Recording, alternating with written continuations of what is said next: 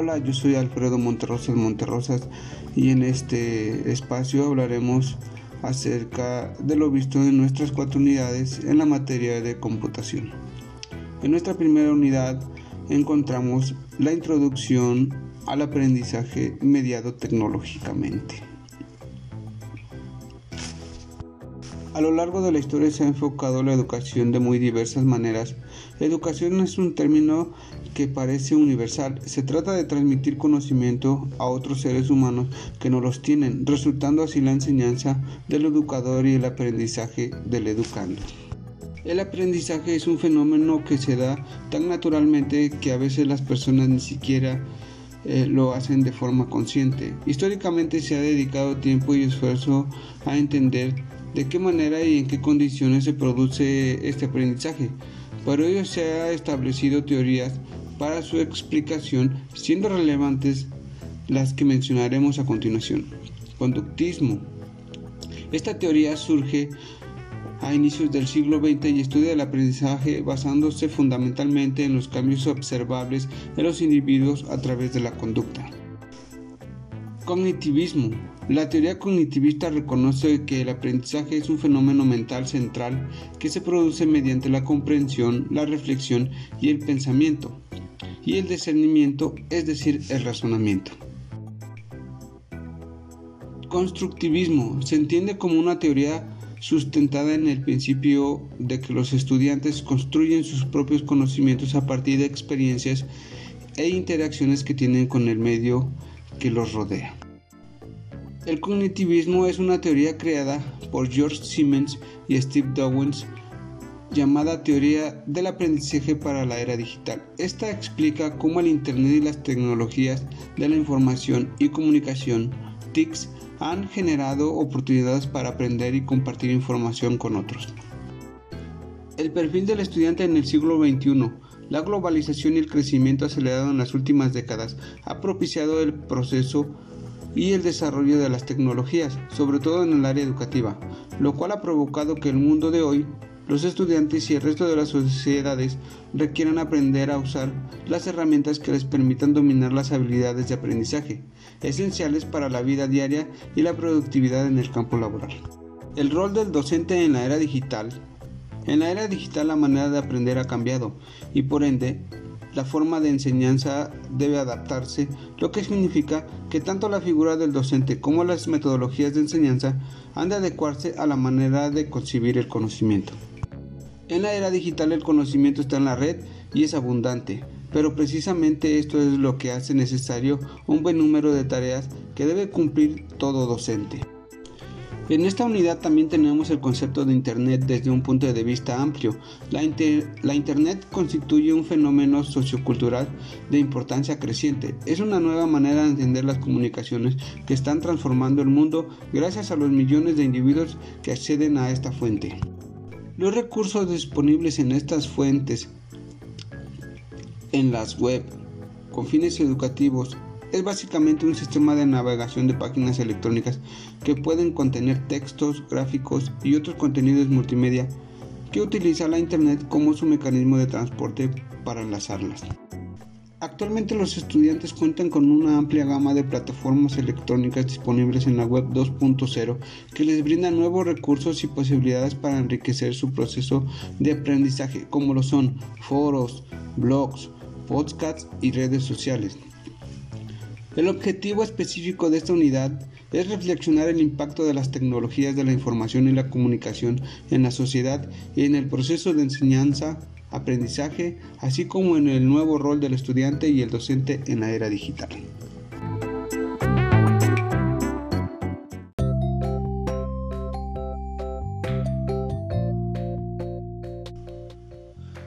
¿Qué tal amigos? Ahora daremos un repaso a lo que fue nuestra unidad 2 gestión del conocimiento. La evolución de la especie humana ha sido posible gracias a diversos sucesos que representan cambios o transformaciones radicales en todos los ámbitos de la vida. En el campo de la información se dice que el ser humano ha tenido cuatro revoluciones que han cambiado la forma de guardar y convertir la información en conocimiento. La primera de estas revoluciones fue el invento de la escritura. La segunda la provocó el libro. la tercera fue generada por la imprenta y la cuarta es la que estamos viviendo actualmente, como resultado de las innovaciones tecnológicas incorporadas en el ramo de la electrónica y las comunicaciones. La gestión del conocimiento en la educación, al ser la educación el cimiento de las demás esferas de desarrollo, es innegable pensar que se requiera de la misma un mayor grado de adaptabilidad e innovación. El aprendizaje deja de ser un patrimonio cuasi exclusivo de las escuelas, las cuales se ven obligadas a transformarse de organizaciones que enseñan a organizaciones que aprenden con base en problemas y proyectos situados en la vida social y económica. Los sistemas educativos que a partir del siglo pasado se convirtieron en, una de las piezas angulares de desarrollo económico y social de los estados nacionales hoy se encuentran inmersos en las transformaciones de la sociedad del conocimiento y la economía del conocimiento. La educación del presente debe estar apoyada en metodologías participativas influenciadas por la ontología idealista en la cual la realidad no existe en los objetos, sino en los conceptos que las personas tienen sobre ellos. Por lo tanto, el aprendizaje, se puede construir a través de las decisiones y el intercambio de conocimiento. En este caso, el docente es un facilitador, un organizador de aprendizaje que, que es básicamente grupal y colaborativo mediante la conformación de clústeres de conocimiento. El término clúster de conocimiento se puede entender como la unión de estudiantes, docentes e instituciones que los alberga a través de grupos cerrados o semiabiertos en redes sociales o intrauniversitarias, donde prima el conocimiento y mediante el cual se puede obtener beneficios y progresos en la adquisición de nuevas competencias y habilidades. En esta unidad también vimos el aprendizaje en la era digital, la aparición de las TICs en el escenario educativo ha abierto una vía con un inmenso potencial para que los estudiantes aprendan, trabajen y comuniquen utilizando diversos medios, variedad de formatos y múltiples estrategias que solo la tecnología actual hace realidad, ofreciendo modos individualizados de cargar el proceso de aprendizaje. En este contexto nos habla de tres tipos de aprendizaje, que es el colaborativo, situado y autodirigido. En esta unidad también hablamos lo que es el entorno personal de aprendizaje. Para entender la noción de entorno personal de aprendizaje es imprescindible acudir al concepto en inglés Personal Learning Environment, PIL, desarrollo y comprensión en artículos y espacios académicos.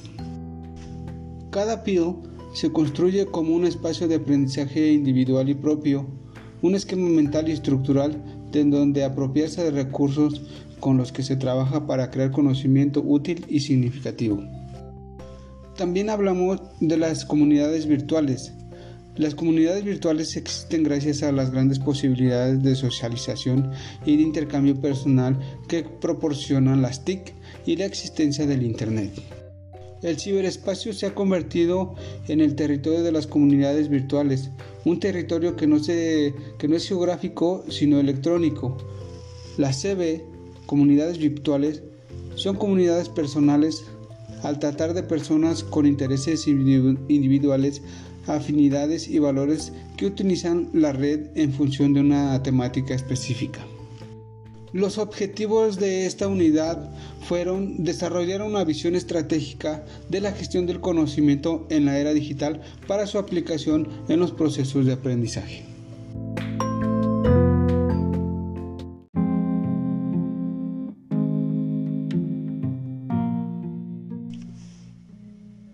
Nuestra unidad 3 vimos lo que son las modalidades educativas. Las modalidades educativas se refieren a las condiciones, medios, procedimientos y dinámicas sociales que se llevan a cabo durante el proceso de enseñanza-aprendizaje en las instituciones educativas. En la actualidad, las modalidades educativas con mayor presencia, tanto en la realidad como en los ordenamientos legales que regulan la educación en nuestro país son presencial, semipresencial, abierta y en línea. En esta unidad también vimos lo que es entornos virtuales de aprendizaje. ¿Qué es un entorno virtual de aprendizaje? EVA. Es un espacio educativo alojado en la web 2.0 conformado por un conjunto de herramientas informáticas que posibilitan la interacción didáctica. En esta unidad también vimos lo que son los organizadores gráficos para el aprendizaje. Es importante destacar que los organizadores gráficos facilitan el desarrollo de habilidades de pensamiento. Los organizadores gráficos pueden ser elaborados por el docente o por el estudiante en distintos momentos del proceso de enseñanza-aprendizaje.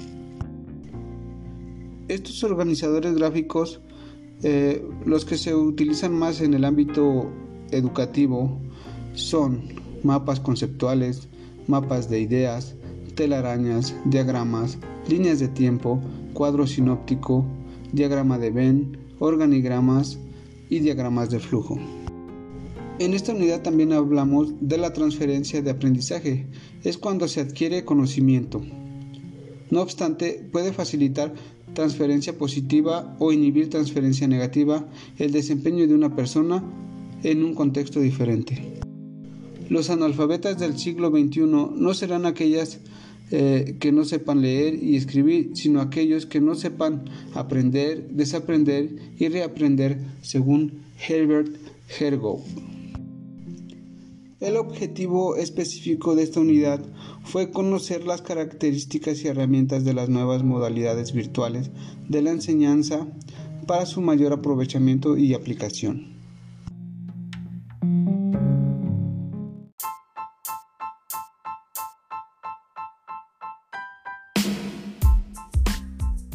Y por último daremos un repaso a nuestra unidad 4, plataformas educativas y sistemas administradores de aprendizaje. El aprendizaje a lo largo de la vida es considerado uno de los principales objetivos de los organismos supranacionales y de las diversas administraciones educativas nacionales desde hace varias décadas. Este paradigma no es solo clave para afrontar los problemas mundiales de la educación, sino que sus beneficios van más allá, abarcando desde el ámbito laboral al propio desarrollo personal. ¿Qué significa aprender a lo largo de la vida? Lifelong Learning o LLL es un concepto que ha sido mencionado por filósofos, educadores y escritores cuando hacen referencia a que la vida misma es un continuo proceso de aprendizaje en el que no solo se aprende para enfrentar lo que la vida depara, sino que se aprende de la vida y para la vida. Se trata de un proceso continuo de desarrollo y de perfección de la propia persona, orientado hacia la plena satisfacción personal el ejercicio socioactivo y un protagonismo en la transformación de su entorno. El aprendizaje a lo largo de la vida y la educación no se enmarca únicamente en el cumplimiento de derecho que cada persona tiene a la educación en cualquier momento de la vida. Ha recibido importancia en los últimos años como un mecanismo relacionado al desarrollo integral de las personas, además de la cualificación profesional, el aprendizaje no se da de manera exclusiva en los centros de formación. Por contrario, el aprendizaje no tiene un lugar en específico. Donde hay personas, hay aprendizaje.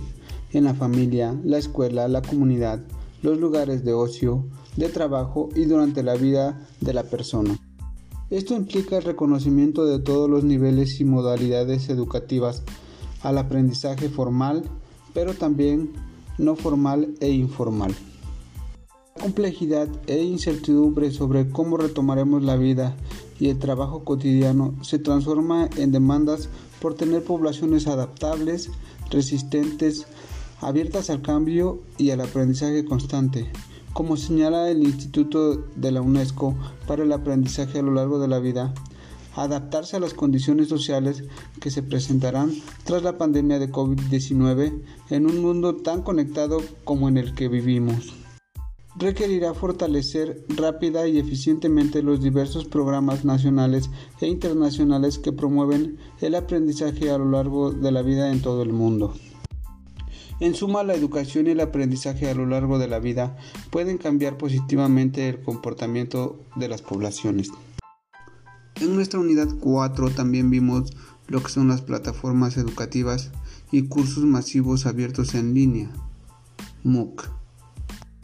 En este sentido, el modelo de los cursos masivos abiertos y en línea o Massive Online Open Course MOOC por sus siglas en inglés parece ofrecer una alternativa de gran potencial formativo que podría contribuir de modo significativo al proceso de cambio que se espera debe asumir la Universidad Latinoamericana de manera urgente.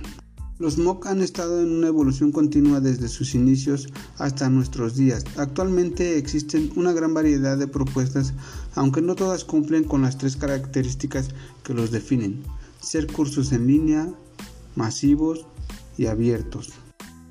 Line identificó tres tipos de MOOC. El C-MOOC, el X-MOOC y el T-MOOC. El CMOOC representa la primera experiencia con los MOOC. El modelo informativo carece de un diseño instruccional estructurado. En consecuencia, el aprendizaje se genera a partir del intercambio de información, experiencia y conocimientos gracias a la participación en un proceso de formación conjunta mediante la interacción intensa facilitada por la tecnología. En un CMOOC se utilizan diferentes medios de interacción como redes sociales, blogs, wikis, mensajería y cualquier otro eh, que le permita lograr los objetivos previstos. En el ex MOOC se basa en un modelo formativo centrado en primer lugar en la transmisión de conocimiento que se espera que el estudiante aprenda, desarrollando desde una plataforma tecnológica Learning Management System o LMS con actividades obligatorias y optativas y con evaluaciones en línea, soportada en nuestra objetividad y en la valoración por pares sobre tareas de aplicación práctica. Esta clase de MOOC es desarrollado por profesores universitarios que tienden a reproducir las actividades básicas del modelo clásico de enseñanza universitaria presencial. El T-MOOC integra aspectos de los dos anteriores y se enfoca en el desarrollo de competencias para el desempeño en un determinado tipo de trabajo. El programa de actividades del estudiante está formado por un conjunto de tareas obligatorias que deben ser desarrolladas satisfactoriamente durante el desarrollo del curso. El aprendizaje en este tipo de MOOC se haya distribuido y en diferentes formatos, pero hay un cierto número de tareas que es obligatorio realizar para seguir avanzando. Hay tareas que tienen la posibilidad de resolverse por muchas vías, sin embargo sus caracteres obligatorios hacen que sea imposible pasar a nuevos aprendizajes en caso de que no se haya adquirido la competencia previa. ¿Qué características debe tener un MOOC? Debe tener una estructura orientada al aprendizaje, pruebas y evoluciones que acrediten el conocimiento que se adquirió. 2. Tiene que ser en línea y no requiera de la presencia física. 3. Debe ser de carácter masivo. 4. Debe ser global. Se podrá llevar a cabo desde cualquier ubicación geográfica. Y 5. Debe ser abierto con materiales accesibles de forma gratuita en Internet. En esta unidad también se habló de la LMS o Learning Management System Sistema de Administrador de Aprendizaje en español. Es un sistema de gestión de aprendizaje en línea que permite administrar, distribuir, monitorear, evaluar y apoyar las diferentes actividades previamente diseñadas y programadas dentro de un proceso de formación completamente virtual o de formación semipresencial.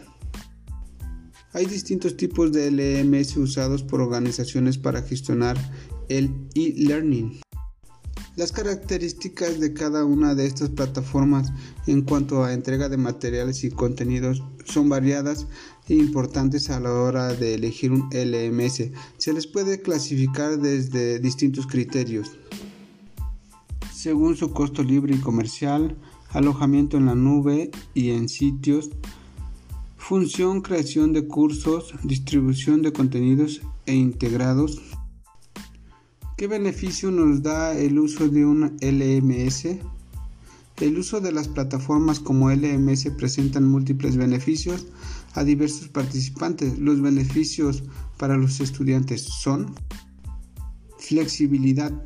La disponibilidad total del sistema facilita a los alumnos cursar los diferentes módulos o relacionar las evaluaciones según su disponibilidad. Centralización. Un LMS permite centralizar la información y los contenidos de uno o varios cursos, ahorrando tiempo a alumnos y facilitando la localización de todos los contenidos. Efectividad. Dispone de toda la información y facilita para seguir el curso al ritmo del alumno, así como de calendarios y recordatorios, permite a los alumnos seguir el curso con facilidad. Evaluación continua. La evaluación continua permite la localización de los aspectos que requieren más esfuerzo y obligan a trabajar día a día mejorando durante el curso para facilitar el alcance de los objetivos. Por su parte, los beneficios para las instituciones educativas y los profesores son organización, seguimiento, evaluación continua, flexibilidad y obligaciones legales. Características relevantes de un LMS. A continuación se analizará e interpretarán las ocho características que según Clarent deberían cumplir todas las plataformas e-learning. Interactividad, flexibilidad, escolabilidad, estandarización, usabilidad, funcionalidad, ubicuidad y por último persuabilidad.